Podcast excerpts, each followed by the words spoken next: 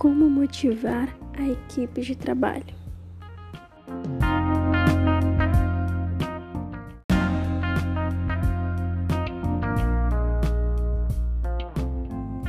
Uma pergunta bastante importante nos dias de hoje, que nos faz refletir um pouco do porquê é necessário motivar alguém no seu trabalho, sendo que há muito tempo atrás e ainda nos dias de hoje, muitas pessoas veem a motivação no dinheiro em si, no seu salário. A motivação organizacional é de extrema importância e deve ser cuidadosamente analisada pelos líderes da empresa, uma vez que ela impacta de maneira direta a forma de trabalho do time de colaboradores podendo interferir no aumento da produtividade e, consequentemente, nos lucros e nos resultados da instituição, a empresa tende a crescer cada vez mais. Com isso, o funcionário se sente valorizado e bem tratado pelos gestores. O gestor de uma empresa é, antes de tudo, um líder de pessoas.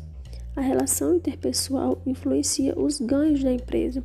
Por essa razão, uma equipe de colaboradores desmotivada e que convive em um ambiente pesado e desagradável tende a produzir menos, fato que colabora para o insucesso da empresa. Por isso, é necessário proporcionar um clima organizacional favorável, porque é dever do empresário. Agindo assim, ele motiva o seu time e atua em prol dos ganhos da empresa. Colaboradores motivados produzirão mais e melhor não ficarão seduzidos por ofertas de outras empresas e trabalharão todos os dias com a certeza de que estão no lugar certo.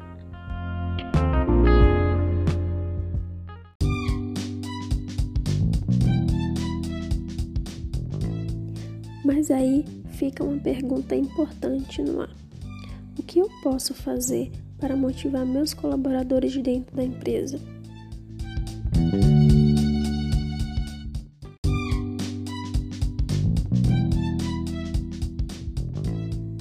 Primeiro, tratar os colaboradores com total respeito e cordialidade.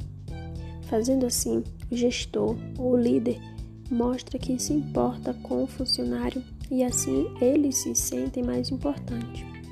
Segundo, realizar um estudo sobre o clima organizacional da instituição, buscando melhorias em pontos que atrapalham a boa convivência. Fazendo assim, evita conflitos no local de trabalho. Terceiro, fornecer um feedback adequado sobre o desempenho dos funcionários. É sempre bom receber opiniões sobre o seu trabalho, seja negativa ou positiva, faz com que o funcionário veja onde precisa melhorar ou não, e assim busca cada dia realizar um trabalho mais eficiente. Quarto, investir em treinamentos. Isso ajuda a solucionar divergências e baixa de produtividade entre as pessoas. Quinto e último, mas não menos importante, é promover espaços de comunicação e diálogo.